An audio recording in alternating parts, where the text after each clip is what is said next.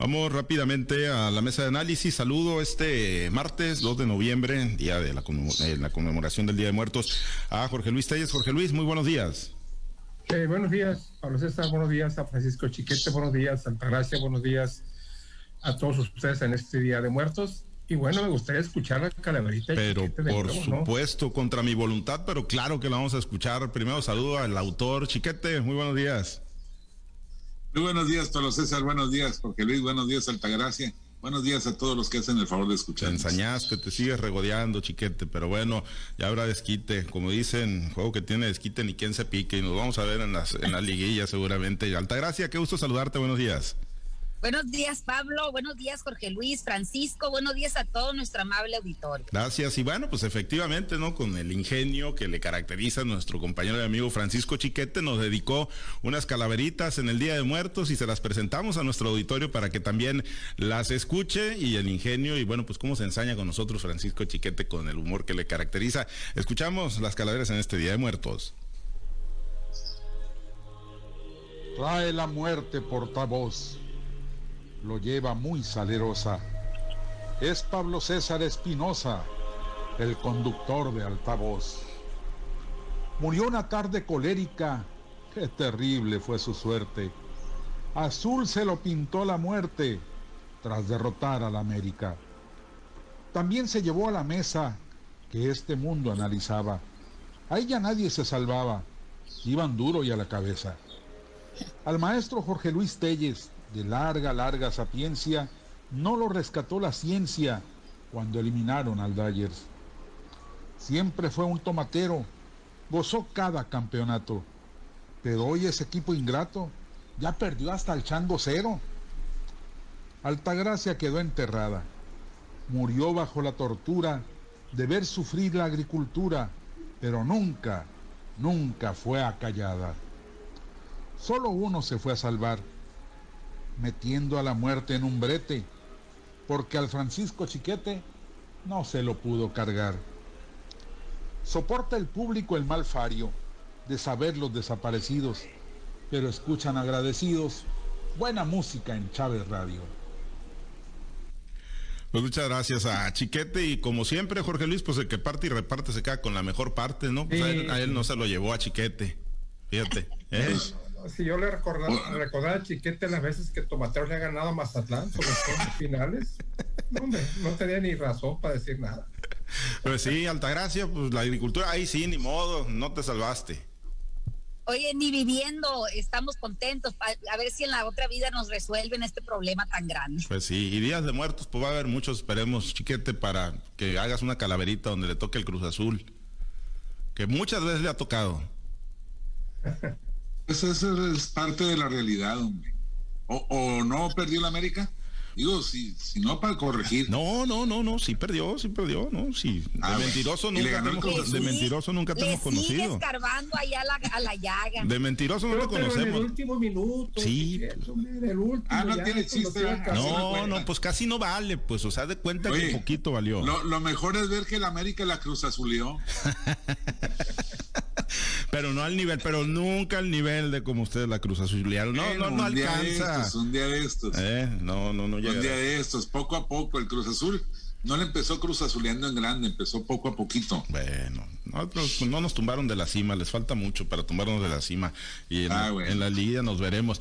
Bueno, gracias, chiquete, por las calaveras. Y eh, bueno, pues vamos a algunos de los temas. Ayer el gobernador Rocha Moya, pues cumplió, eh, cumplió con su compromiso de atender como primera agenda eh, de gobierno a los desplazados de la, por la violencia en la zona serrana y también a los colectivos de búsqueda de personas desaparecidas, unos temas que en su momento pues hemos platicado ya aquí, ¿no? Cómo ha habido pues indolencia y ha habido indiferencia, que es lo que dijo el gobernador Rocha que no va a haber en su administración para atender a estos grupos. Eh, Jorge Luis, obviamente, pues no, no basta, ¿no? Con una primera reunión, aún y cuando haya estado toda la representación del gobierno, la secretaria del Bienestar, el secretario general de gobierno, las áreas de seguridad, el fiscal, eh, obviamente las eh, comisiones de derechos humanos, pues no basta, ¿no?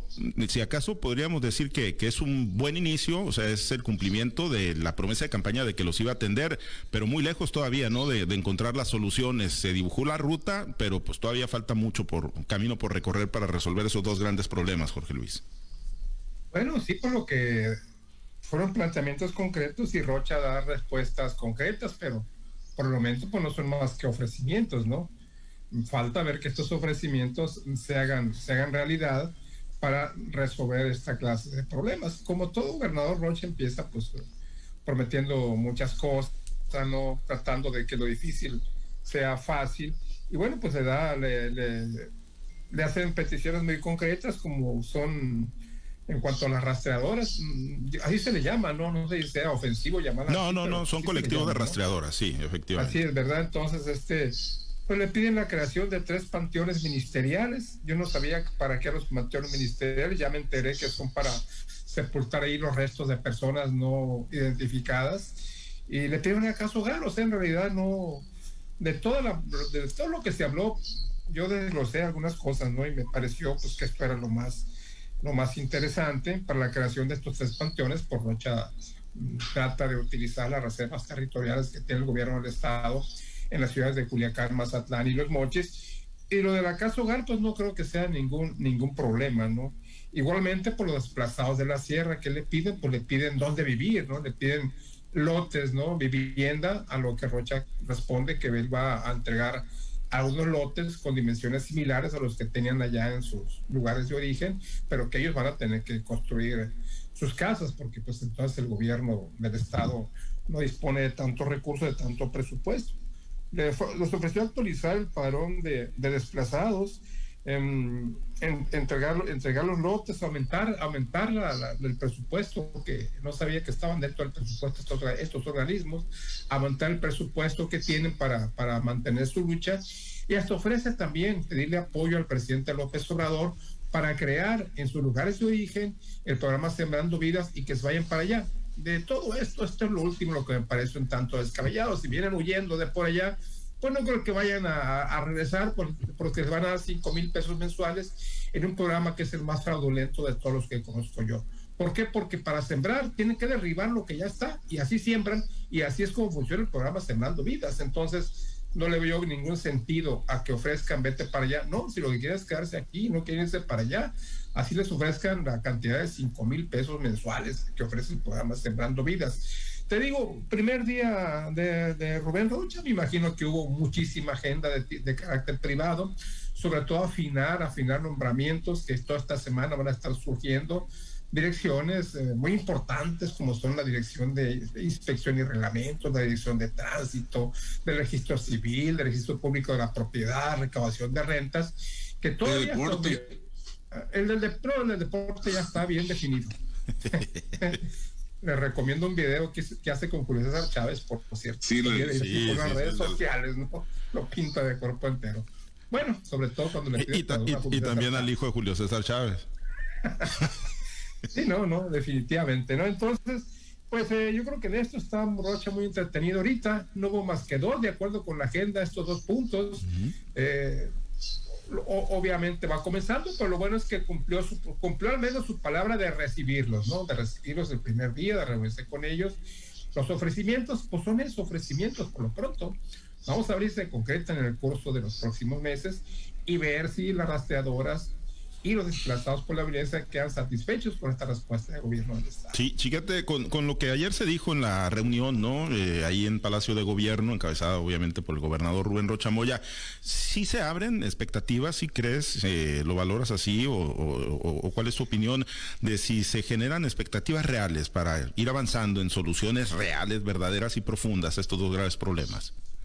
Mira, de entrada es muy, muy positivo que las haya recibido hayan tocado estos temas.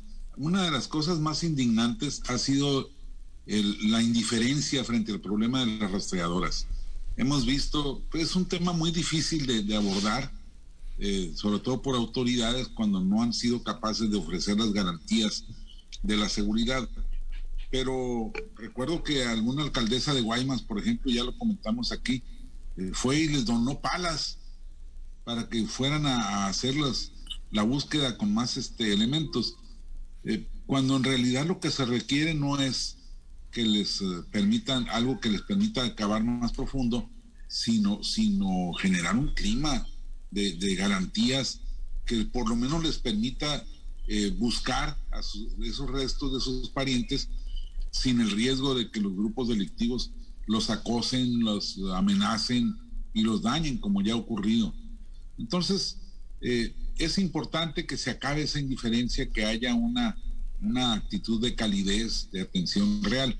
Ahora, la cosa está en, en, la, en el fondo.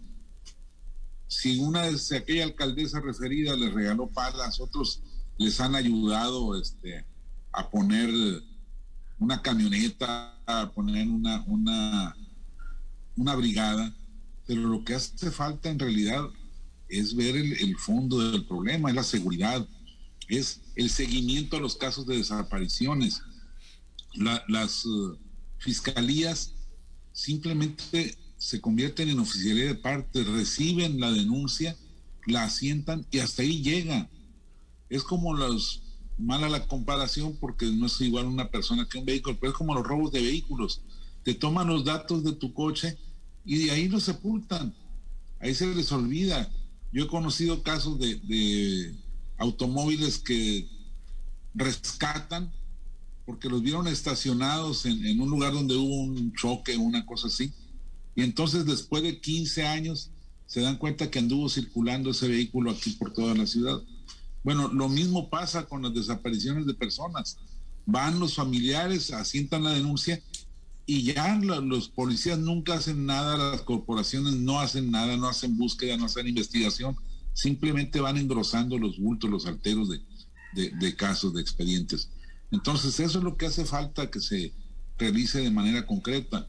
No escuché una expresión en ese sentido, como con los desplazados, pues, como dice Telles, mandarlos a sembrar árboles a la parte donde está el conflicto, pues es, es una cosa irrealizable hace falta que haya una verdadera acción. A ver, en el Platanar de Concordia, por ejemplo, ¿por qué está el medio pueblo, más de medio pueblo acá en el valle o en la costa? Pues porque los delincuentes no los dejan vivir. Bueno, ¿qué se está haciendo y qué se hizo? No se hizo nada. El compromiso es a partir de ahora, el operativo fulano, los recursos sutanos, el, el desplazamiento de la Guardia Nacional. Pero no, no, no, les ofrecen lotes para, para que vivan acá abajo. Si su vida está allá arriba, su vida está donde están sus muertos, donde están sus labores, donde están sus casas y sus recuerdos.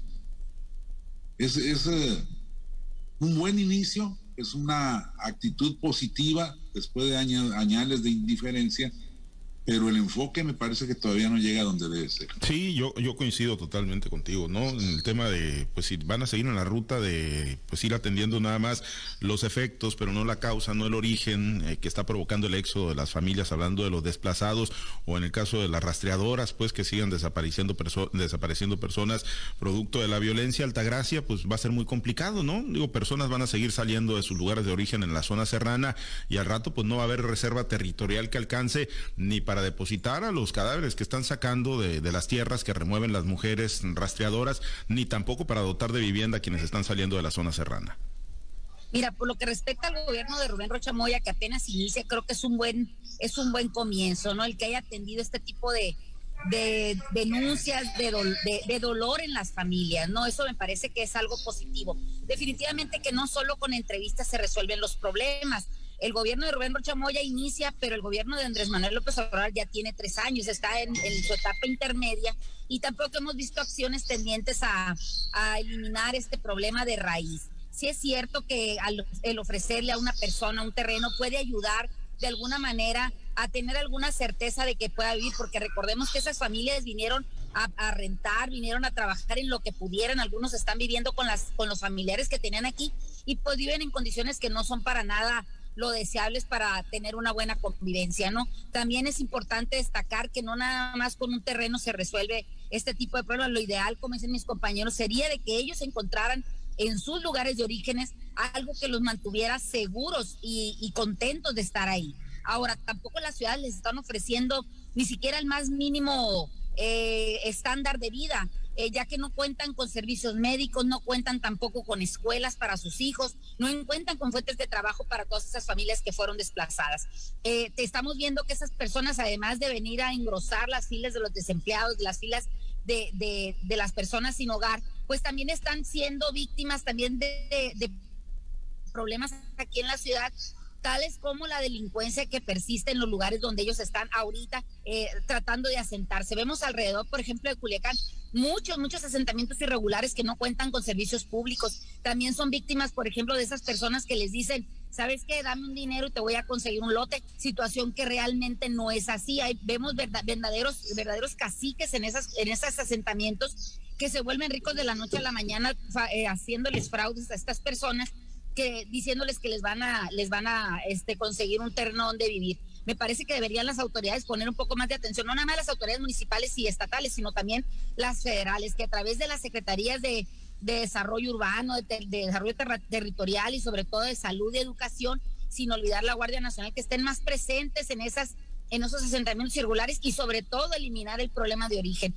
No es posible que tengamos tanta migración se dice que son en Sinaloa más de cuatro mil familias las que están desplazadas en estos momentos, según el último censo que tienen. Entonces, si esas familias se convierten, se componen, perdón, de cuatro o cinco personas, estamos hablando de que son 20 mil personas las que no cuentan con un hogar, las que no tienen este servicios públicos que, que puedan hacer la vida más llevadera. Sobre todo, también hay niños, hay adultos mayores, hay mucha gente la que está, la que está sufriendo y padeciendo estas cosas. Ojalá y de veras hay el compromiso y la vocación de servicio de los nuevos titulares de las, de las secretarías involucradas para poder hacerles a estas personas la vida más transitable. Hubo una, una llamada de atención de parte del gobernador donde les dice que no porque él haya tenido esta entrevista el problema ya está resuelto o, se piense que con tomarle una foto este para los para que ronde en los medios de comunicación con eso ya se dice que ya los atendió no este es el inicio quizás pues de una de un largo peregrinar de estas familias con este nuevo gobierno, ya que en gobiernos del pasado de aquí del estado de Sinaloa y también de la Federación, pues realmente no han encontrado eco. Hay que hay que también la sociedad ser un poco más empática con estos problemas, hay que tratar de, de nosotros también como, como ciudadanos de las ciudades, pues tratar de, de refrendarles el apoyo y sobre todo también nosotros exigir que estas personas que llegan de otros de otras comunidades que, que por la violencia tuvieron que abandonar, pues nosotros también recibamos las si podemos darle trabajo, pues hay que, hay que promover que estas personas trabajen en estas, en estas ciudades que, donde el trabajo también escasea, donde la educación no es la deseable y donde sobre todo padecemos las consecuencias de tener un sistema de salud deficiente. Muy bien, pues sí, pero siempre, siempre aspirando, ¿no? A que ellos pues puedan recuperar sus espacios y que quienes ahí están encuentren esas condiciones de seguridad. Yo, yo insisto, coincido mucho con Chiquete de que si no se da pues una intervención, si no hay una política clara de cómo se va a recuperar, se van a recuperar esos espacios que hoy tienen controlados las mafias, los grupos delincuenciales, pues por más despensas, por más lotes, por más programas que se diseñan en los valles para atender a los desplazados, para apoyarlos, generación de empleo, si no se le da la certeza de que puedan permanecer en sus lugares de origen, no podemos decir que, no vamos a poder decir nunca que, se tuvo éxito en, pues, en, este, en la solución de este problema. Pues estamos ya eh, sobre tiempo, vamos a dejar el otro tema, Jorge Luis, para, para mañana, el tema que tiene que ver con el arranque de los ayuntamientos. Chiquete, nada más así un comentario muy breve, porque en Mazatlán, pues se la, se la hizo buena, ¿no? Cuen finalmente, pues le está haciendo sentir al químico Benítez las desavenencias y los desacuerdos que existen están trabados. Yo no entiendo la actitud de uno y otro. Entiendo, por supuesto, la lucha de poder, pero el químico, el alcalde, es su segundo periodo. Él sabía perfectamente que dependía de los regidores para poder sacar adelante los nombramientos de secretario del ayuntamiento, oficial mayor, tesorero, y sin embargo dejó que las cosas corrieran como si por su mero capricho se pudieran resolver. Y luego pues está la contraparte, que porque le dieron el apoyo para que se religiera, este, le quieren cobrar el oro y el moro, también le quieren quitar el ayuntamiento, este, probablemente la tesorería y varios nombramientos más en nombre de un supuesto convenio.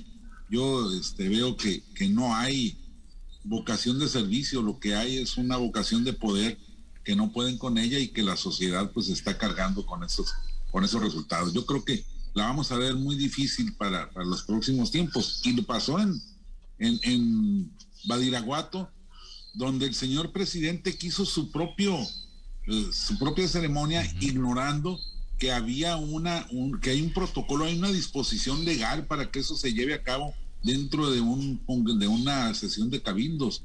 No es una gana de, de, de, quién organiza mejor y, y de quién la fiesta es el cumplimiento de la ley, pero les vale. No hay este, una, una, una actitud legal ahí. Sí, y, así están, Jorge Luis, así un comentario muy, muy rápido, y así están en Mazatlán, así están, bueno, pues en Badiraguato fue el caso de Lorena Pérez nada más, que no es un asunto menor para nada porque se rompió con la normatividad y con el protocolo, pero en Mocorito igual, también, donde está siglado para el Paz, los morenistas le están haciendo sentir a la alcaldesa, pues que no la están acompañando, ayer tampoco pudieron salir los nombramientos del secretario, el tesorero y el oficial mayor, se postergó para hoy. En Guasave, los morenistas son los que le dieron la espalda en la votación a el doctor Martín Ahumada Quintero, que se supone pues va en ese mismo movimiento, así que pues como que están tardando en acomodarse, ¿no? Como que no hubo operación política previa, Jorge Luis. Sí, a mí lo que me parece más grave de todo, esto pues son conflictos, ¿no? choques de poder y acuérdate que el día de la toma de posesión que entrevistamos allá a Químico Benítez, que dijo, pues ya les he ofrecido direcciones muy importantes y si no quieren acercarse, pues yo no puedo obligarlos tampoco, ¿no? Diciendo que él esté en la dirección, no sé cuál, dos direcciones que para eso son muy importantes, pero yo creo que para el Paz no lo son. Te digo lo que me parece más grave así rápidamente es lo que pasó en Badiraguato. ¿Por qué? Porque evidentemente el gobernador Rubén Rocha Moya estaba muy enterado de lo que estaba pasando, de la irregularidad, una irregularidad a todas luces, como, como que estuve, como el que esté ausente el cabildo saliente, oye, es gravísimo eso, o sea, es una falta, un falta contra la constitución, contra el reglamento municipal, contra lo que, contra todo lo que tú quieras, y que el gobernador haya avalado esa conducta de este muchacho José Paz, José Paz Elenes creo que se llama, aquí, que es del Paz y que nunca se ha caracterizado precisamente por su civilidad, que haya ignorado. Claro que también la, alcalde, la esa, alcaldesa no es una perita en dulce, como te dije ayer, seguramente también tiene sus pecados, seguramente hubo sus rencillas entre los dos y por eso fue que no la quisieron invitar. Pero una cosa es la ley y otra cosa son las rencillas personales. Esto tiene que aclararse, tiene que hacerse un comunicado oficial porque según los que saben de esto, el cabildo de Badiraguato es ilegal. Sí, sí, sí, la realidad sí, porque pues tendría que haber sido, eh, tendría que haber encabezado la toma de protesta Lorena Pérez. El, riesgo, y así muy, muy breve, Altagracia, es que pues estemos inaugurando la época de la ley soy yo y soy yo y nada más que yo en Sinaloa. Lo que pasa es que los egos están muy, muy elevados en todos. El que, el que hayan ganado con este número tan exorbitante de votos por encima de sus adversarios, creo que eso les, les hizo crecer precisamente eso, el ego y pensar que pueden pasar por encima quizás de las leyes, de los reglamentos, de los protocolos, ¿no? Definitivamente que lo que debe de imperar debe ser la civilidad política. Se dice que hasta en Badiraguato, donde estuvo presente Rubén Rocha Moya en este acto eh, de toma de protesta de José Paz, que lo que menos tiene es paz, ¿verdad? Así como lo dicen mis compañeros, hubo hasta lesiones a una persona, a una mujer embarazada. Entonces, ese tipo de cosas pues no se deben de permitir, por más avalados que estén por la sociedad, por los votos que obtuvieron. Hay que recordar que también en las filas de enfrente hubo votos, también hay, hay personas que por este tipo de situaciones también están eh, a veces pues eh, inhibidas de ir a votar porque saben que las cosas se siguen haciendo según la cabeza de quien esté ocupando en esos momentos el puesto, el poder. Están detentando un poder que el pueblo no se los dio para eso, se los dio para que actuaran, para conseguir mejores eh, condiciones de vida para los ciudadanos, no para que se estuvieran peleando entre ellos y sobre todo decir quién es el más fuerte. Ahí me parece que se están excediendo todos y deben de entrarles la civilidad política pues por el bien de los ciudadanos que los elegimos. Esperemos que así sea y que se vayan acomodando ahí las, las calabazas en la carreta. Nos despedimos. Muchas gracias, Altagracia. Excelente día. Excelente día y a vivir las tradiciones mexicanas como es el Día de los Santos Difuntos. Efectivamente, cuidándonos, cuidándonos. Muchas gracias, Jorge Luis. Excelente día. Juegan los Astros y mañana con Urquidi también. Ah, otra vez, esperemos. Pues digo, hay que ir con los mexicanos, como dice Jorge Luis, y no, pues ahí nos atenemos a que nos haga otra calavera. Francisco Chiquete, gracias Chiquete, y por las calaveras también. Buen día, saludos a todos. Gracias a los compañeros operadores en las diferentes plazas de Grupo Chávez Radio. Gracias a Alberto Armenta por su apoyo en la producción y transmisión de Altavoz TV Digital. Se queda en la mazorca y buena música para usted. Nosotros tenemos información también a lo largo del día. Manténgase conectado con nosotros en nuestro portal www.noticieroaltavoz.com. Soy Pablo César Espinosa. Le deseo a usted que tenga un excelente y muy productivo día. Usted ha escuchado Altavoz en Red Sinaloa con Pablo César Espinosa. El noticiero de Grupo Chávez Radio.